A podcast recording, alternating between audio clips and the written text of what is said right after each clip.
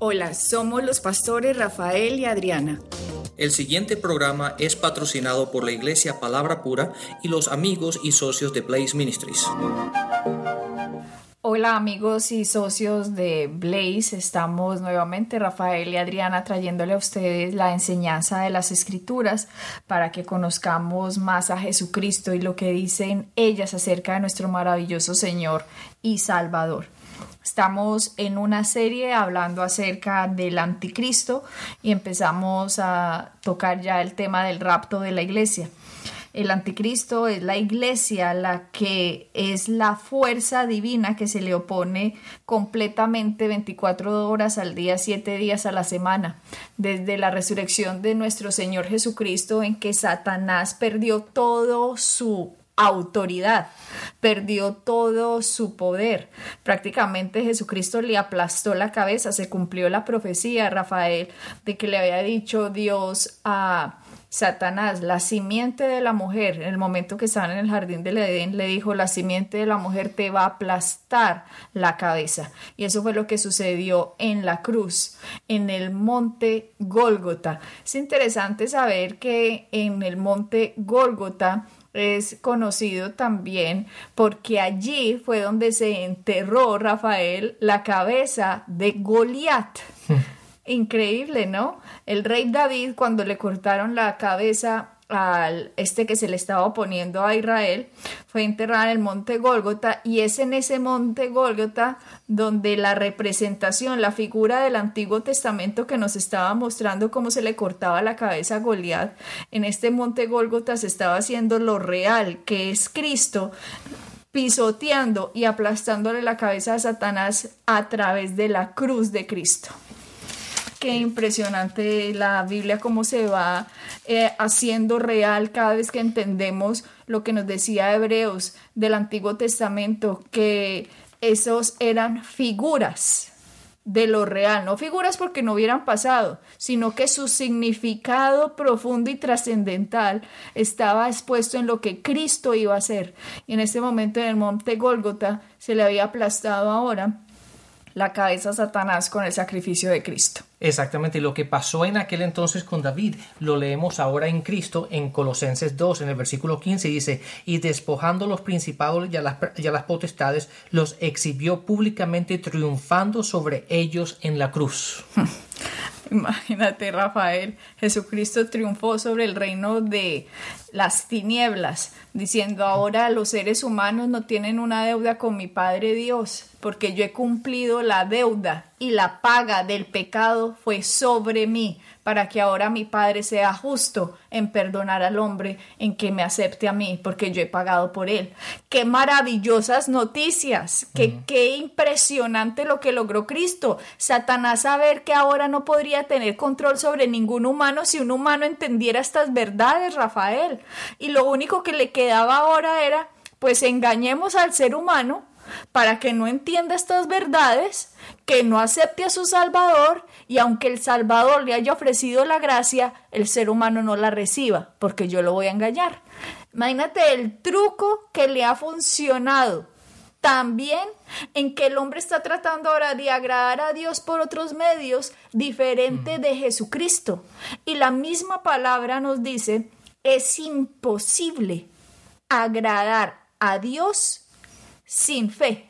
¿Sin fe en qué? En el Hijo de Dios, en Jesucristo, en lo que logró Él por la humanidad. Es imposible. O sea, Dios mismo nos dio la solución a través de Jesús. El ser humano solo tiene que recibir la solución. El trabajo, el trabajo difícil lo hizo él. Nosotros simplemente tenemos que recibirlo, así como, como tú lo estás diciendo, simplemente recibir aquello que Dios ya ha hecho. Así que, ¿por, ¿por, qué tratamos de nosotros hacer lo que Él ya hizo? ¿Por qué tratamos de trabajar y ganar lo que ya Él ha conquistado por cada uno de nosotros? Cuando simplemente tenemos que humillarnos en ese caso, es decir, no hay nada que yo pueda hacer, simplemente recibo.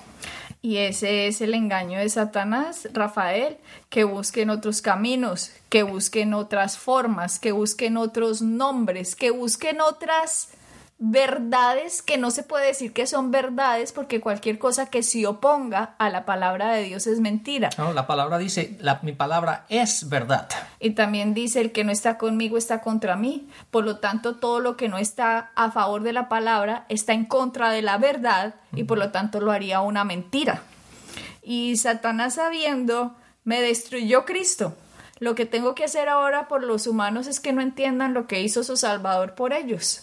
Y ha tenido éxito, porque muchos están engañados y muchos están confundidos, pero la iglesia se tiene que levantar y la iglesia siempre ha estado desde que Jesucristo resucitó, han habido hombres y mujeres alrededor del mundo trayendo la palabra de Dios. Y digo hombres y mujeres porque los ángeles no están autorizados a hablar la palabra de Dios en la era de la iglesia.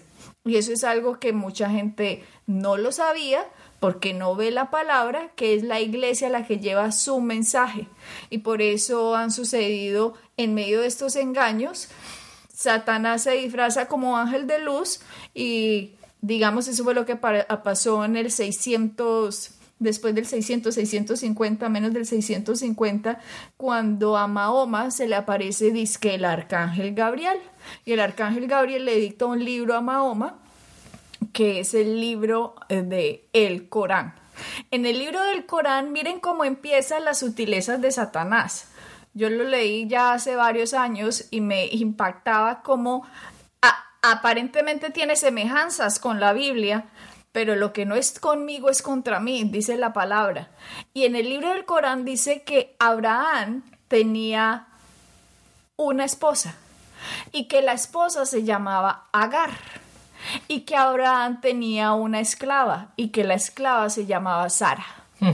Completamente opuesto, ¿no? Completamente opuesto a la palabra.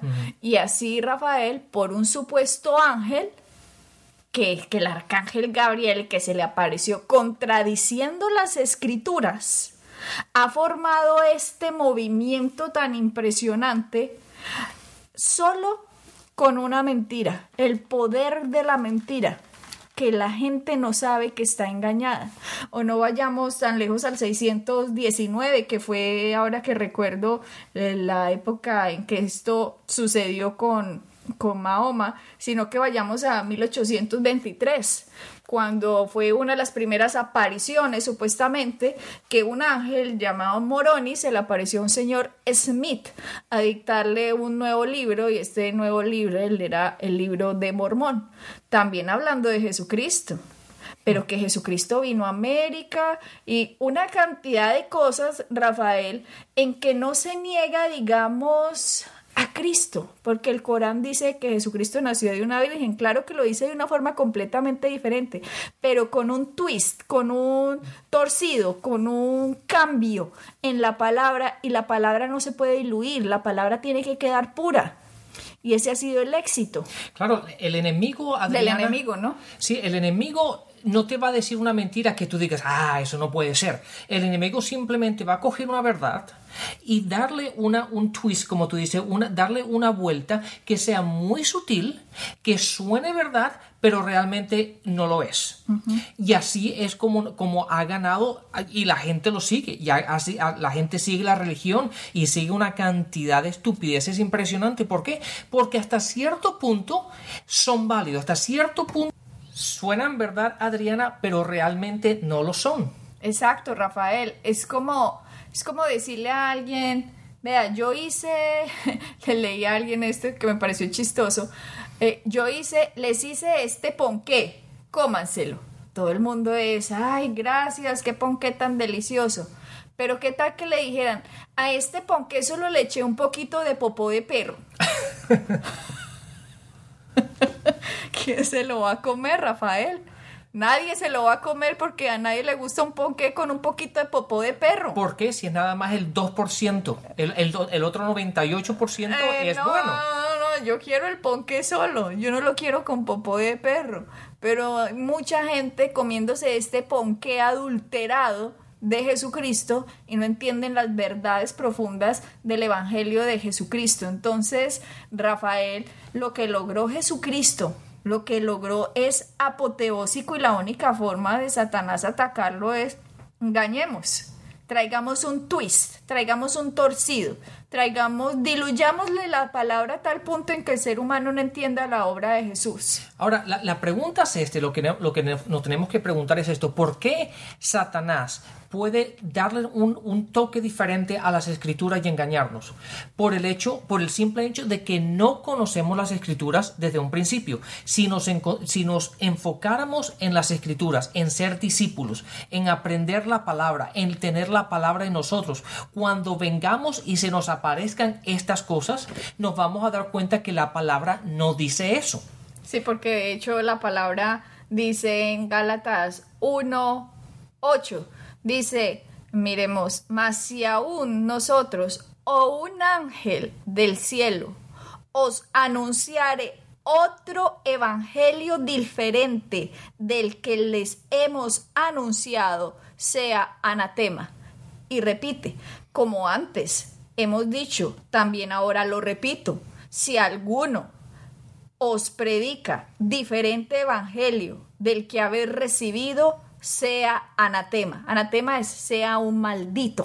Hmm. Está diciendo Gálatas 1, versículo 8, 9. Si Mahoma hubiera sabido esto, y se, cuando se le apareció lo que se le apareció, si es que se le apareció, que probablemente se le apareció algo, si él hubiera sabido esto, a la primera voz que le hubieran dicho un ángel cualquier cosa, le dice cállese y váyase de aquí.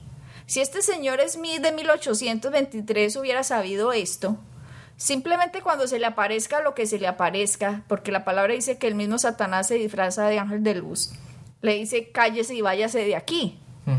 Pero al no saber uno las escrituras, empieza a recibir cualquier cosa enviada por el reino de las tinieblas y no sabe cómo defenderse. Lo mismo con la enfermedad, lo mismo con la pobreza, lo mismo con la depresión, la misma con las fobias, lo mismo con miedos, opresiones, depresiones, lo que sea. Claro, y date cuenta que el enemigo no es tonto, él siempre va a hacer algo de una manera tan supernatural que para el humano le parece tiene que ser Dios pero no lo es.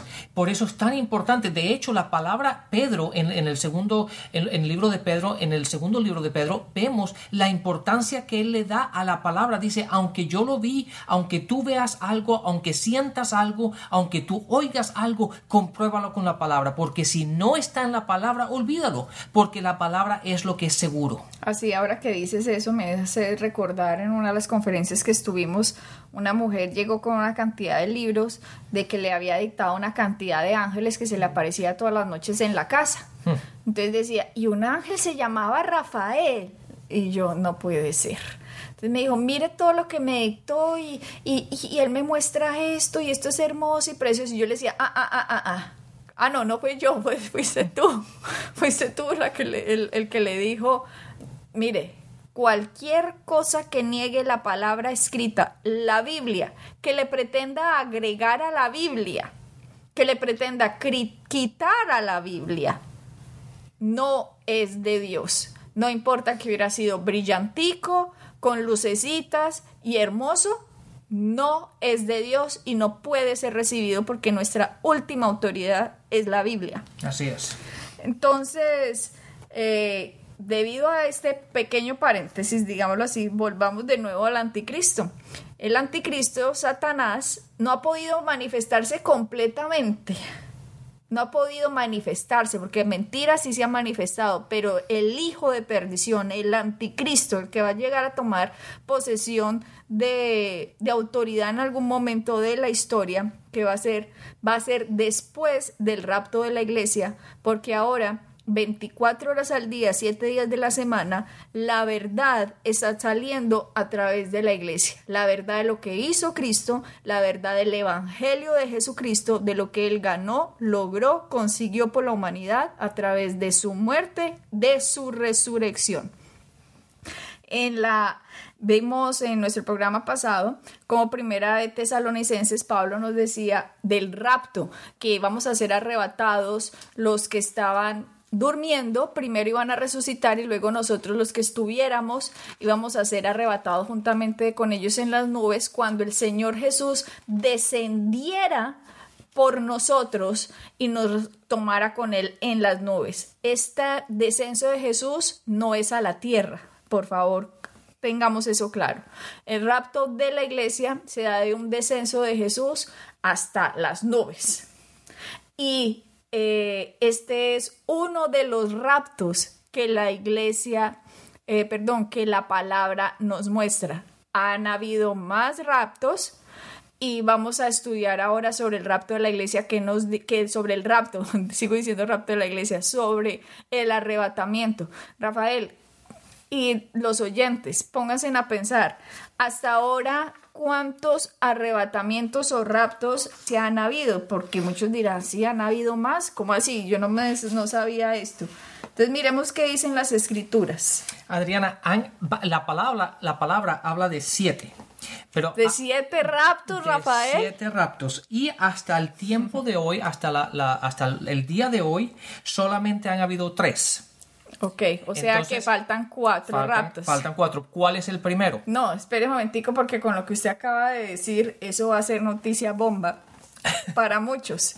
Porque muchos solo tenían la idea del rapto de la iglesia. De la iglesia. Pero no sabía que habían más raptos o que habían habido más raptos. Entonces empecemos a mirar antes del rapto de la iglesia qué ha pasado y después miremos qué va a pasar después del rapto de la iglesia. Bueno, en los dos primeros los encontramos, eh, de hecho el primero, llamamos uno por uno, el primero lo encontramos en Génesis, en el capítulo 5, en el versículo 24, es el rapto de Enoch. Génesis 5. en el versículo 24, si lo encuentras para que se los leas a los oyentes. Capítulo 5, verso 24. Dice el 23, está hablando de Enoch, fueron todos los días de Enoch 365 años. Caminó pues Enoch con Dios y desapareció porque le llevó Dios. Wow, dice la palabra que Enoch desapareció porque le llevó. O sea que el primer arrebatamiento, desaparecimiento, el primer rapto eh, ocurrido que nos deja ver las escrituras sucedió en el capítulo 5 de Génesis. En el versículo 24. En el versículo 24 y fue Enoch. Ahora vayamos al segundo. El segundo lo encontramos en Segunda de Reyes, en el capítulo 2, en el versículo 11. Y este es el, rapto de Elías. Segunda de Reyes. Capítulo 2, en el versículo 11. Capítulo 2, versículo 11 dice, y aconteció que yendo ellos y hablando, he aquí un carro de fuego con caballos de fuego apartó a los dos, y Elías subió al cielo en un torbellino. Nos está diciendo la palabra que el profeta Elías fue llevado al cielo en un torbellino. Exacto, entonces wow. aquí fue un torbellino el que se lo llevó, en el primero simplemente yo, desapareció. se lo llevó y desapareció. Ninguno de los dos murió. Ahora vayamos al siguiente. El siguiente lo encontramos en el libro de Hechos, en el capítulo 1, y este es Jesús. Ah, seguro muchos decían, ah, verdad, Jesús, ese me faltaba. Algunos tenían a Enoch y de pronto Elías, pero no pensaban que Jesús, aunque él ascendió, es prácticamente el es un rapto, un, arrebatamiento, fue subido por Dios. Hechos. Hechos capítulo 1, en el versículo 6 al versículo 11, para que podamos coger todo el pasaje. Bueno, en el 6, él estaba en este momento, después de su resurrección, estuvo cuatro, cuatro veces, dice que cuatro veces estuvo 40 días con sus discípulos. En el 6 dice, entonces los que se habían reunido le preguntaron diciendo, Señor, ¿restaurarás el reino a Israel en este tiempo? O sea, ellos sabían, Israel tiene que volver a ser como Israel. Israel, Pero lo que estaba pasando, que yo no entendía, que nos lo deja ver el apóstol Pablo, que tuvo esta revelación de Dios que dice Pablo, la revelación que yo tengo de Dios a mí no me la enseñó ningún hombre. A mí la revelación que yo tengo de Dios me la enseñó el mismo Jesucristo. El mismo Jesucristo es hablando a través de las pinceladas de Pablo eh, o de los escritos a las iglesias de Pablo de, fue, de qué fue lo que él logró y ganó por nosotros, por la humanidad. Y en este caso, Pablo dice de, la, de los judíos de Israel, dice que ellos como que cerraron los ojos o sus oídos al recibir a Jesucristo para que los gentiles pudieran entrar también a formar parte de Dios, que Pablo dice, qué inescrutable sabiduría de Dios, pero va a llegar un momento en que el reloj vuelve a empezar para los judíos, vuelve a empezar para el pueblo de Israel. En este momento, la iglesia de Dios está compuesta de todo hombre o mujer que haya aceptado a Jesucristo como Señor y Salvador, sin importar su raza, sin importar su color de piel, sin importar nacionalidad, sin importar si es judío, griego, esclavo, libre, hombre o mujer, dice Pablo, sino que la mayoría de la iglesia está compuesta por gentiles. Obviamente también está compuesta por judíos que han aceptado a Jesucristo como Señor y Salvador. Pero los judíos, Rafael, van a abrir realmente los ojos a quien es el Mesías. A la verdad. A la verdad de qué fue lo que pasó aquí. Cuando el rapto de la iglesia se dé, empieza ahora el clic de Dios para proteger al pueblo de Israel, para proteger a los judíos, para proteger a la descendencia directa de Abraham, Isaac y Jacob, para protegerlos de nuevo a ellos.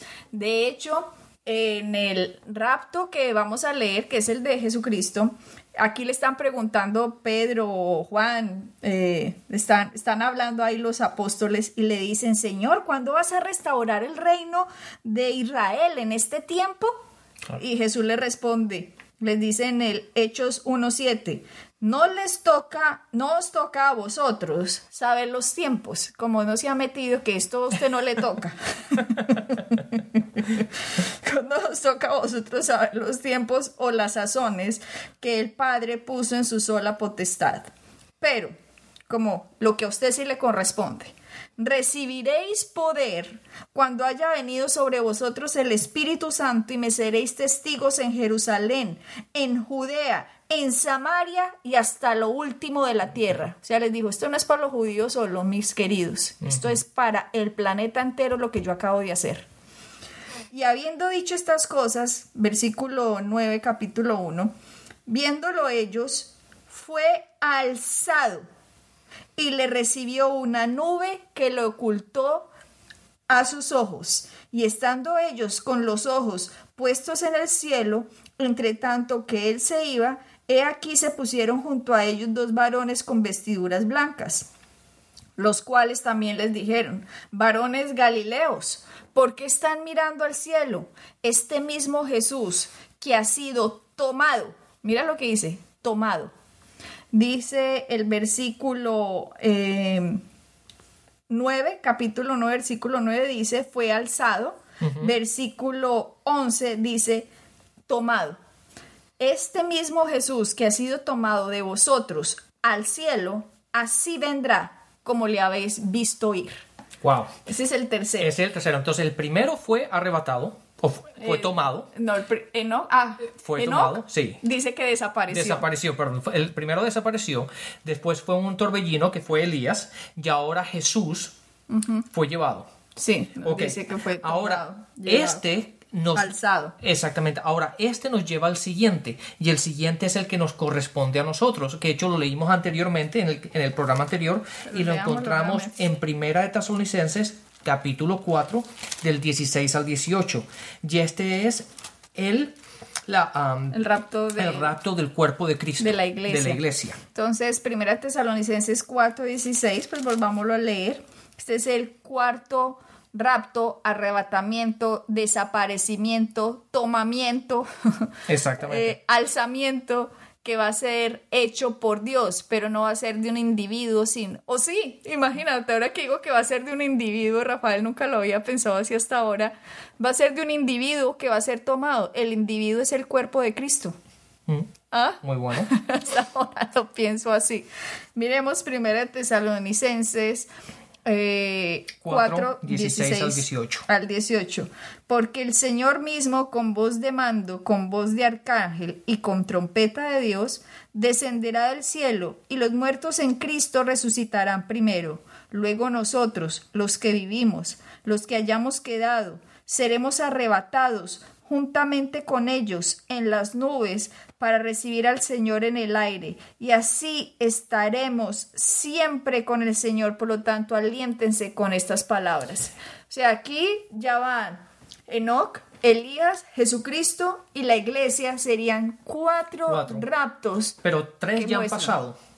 Sí, tres han pasado. Uno va, el que estamos ahora en la iglesia, en el cuerpo de Cristo, ahora este es el siguiente que viene y este es el que nos corresponde a nosotros. que es ahí cuando el rapto de la iglesia se da, que aparece el hijo de perdición, que aparece el anticristo. Exactamente. Entonces, este anticristo aparece. ¿Qué pasa aquí en la tierra? Ya no está el cuerpo de Cristo para predicar, pero ya el reloj de los gentiles se ha parado. Ahora cae la ira de Dios a la tierra. Pero aún así, Rafael, aún así, aunque es la época de tribulación, es la época en que se acabó como eh, la época de la historia, la era de la historia, aún así 144 mil judíos son levantados por el mismo Señor para predicar acerca de Cristo. 12 mil judíos de cada tribu acepta a Jesucristo como Señor y Salvador, Rafael. Y en los primeros tres años y medio, después del rapto de la iglesia, estos 144 mil judíos salen por toda la tierra a decir, es Jesucristo el Mesías, es Jesucristo el Señor. Y se van en contra del anticristo, se van en contra de la mentira, se van en contra de lo que él está tratando de montar en un periodo que aparentemente va a haber paz por tres años y medio. Estos 144 mil judíos predican la palabra de Dios, predican a Jesucristo como el Señor y Salvador y la cosecha que se viene de la cantidad de gente para recibir a Jesucristo es grandísima. Así que no pensemos que solamente la cosecha fue en estos dos mil años. Va a haber mucha, mucha gente que va a recibir a Jesucristo como Señor y Salvador. Y Adriana, sé que has intrigado a los oyentes en, el cua- en cuáles van a ser los siguientes, pero no vamos a llegar a ello, lo vamos a tener que dejar hasta el siguiente programa. Entonces, en el siguiente programa hablaremos de los tres, de los tres que quedan. Ok, de los tres raptos subsecuentes al rapto de la iglesia. Sintonizado con nosotros para el siguiente programa en el cual terminaremos de explicar los raptos. Bueno, Bendiciones y hasta la próxima. bendiciones. Pueden bajar nuestras enseñanzas en www.iglesiapalabracura.com y visitarnos en nuestra sede en la calle 21326.